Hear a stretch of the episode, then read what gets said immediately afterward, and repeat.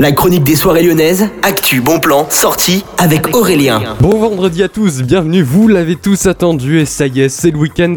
Bienvenue à tous, c'est Aurélien et c'est la chronique des soirées lyonnaises et je vous emmène aujourd'hui au niveau de la bourse du travail où je vous envoie au niveau de Seuil des Cuba Viva la Vida. C'est le nom d'un spectacle qui aura lieu ce soir à partir de 20h et qui est un spectacle qui met en scène une danseuse cubaine hors pair et un boxeur du même pays qui se rencontrent et c'est une histoire magnifique à découvrir. Donc c'était à la Bourse du Travail et au niveau des tarifs, c'est entre 45 et 53 euros.